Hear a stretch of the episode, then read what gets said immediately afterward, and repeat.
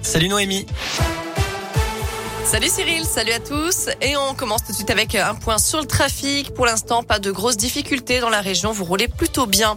À la une, faut-il abaisser justement la vitesse à 30 km heure dans toutes les grandes villes? C'est la question du jour sur radescoop.com. Alors qu'il va falloir lever le pied si vous vous rendez à Lyon.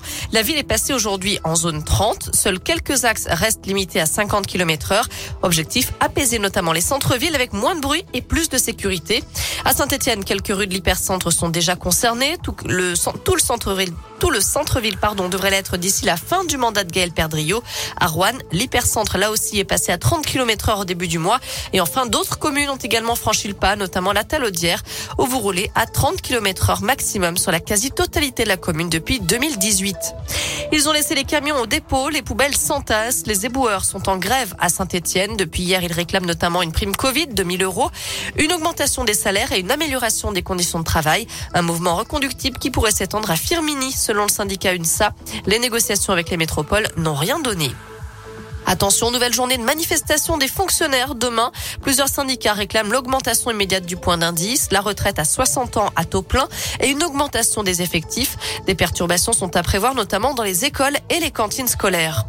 Certains ont cru à un incendie. Rassurez-vous, les flammes aperçues hier soir dans le ciel de Bourg et de Viria, dans l'Ain, euh, provenaient simplement d'une torchère de la raffinerie totale. Selon le progrès, des opérations de brûlage de gaz ont été nécessaires afin de procéder à des travaux d'inspection.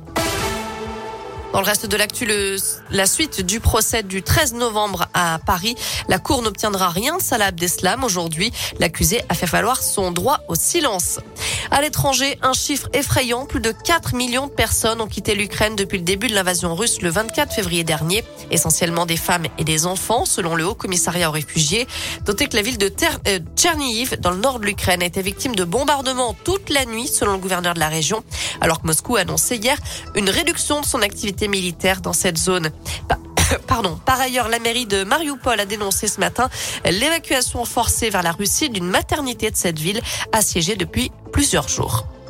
Plus légèrement, on passe au foot avec sept pays qualifiés pour le mondial. Hier, le Cameroun, le Portugal, la Pologne, le Maroc, la Tunisie, le Ghana et le Sénégal ont gagné leur ticket. De leur côté, les Bleus ont battu l'Afrique du Sud 5 à 0 en amical à Lille. Enfin, près de 86 millions d'euros, c'est le montant final de la collecte du dernier Téléthon. Un chiffre en hausse de près de 9 millions d'euros par rapport à l'année précédente. Rendez-vous les 2 et 3 décembre prochains pour l'édition 2022.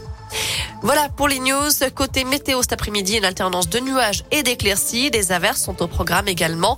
Plutôt en fin de journée, les températures ne dépassent pas la barre des 15 degrés aujourd'hui. Merci Noémie. On se retrouve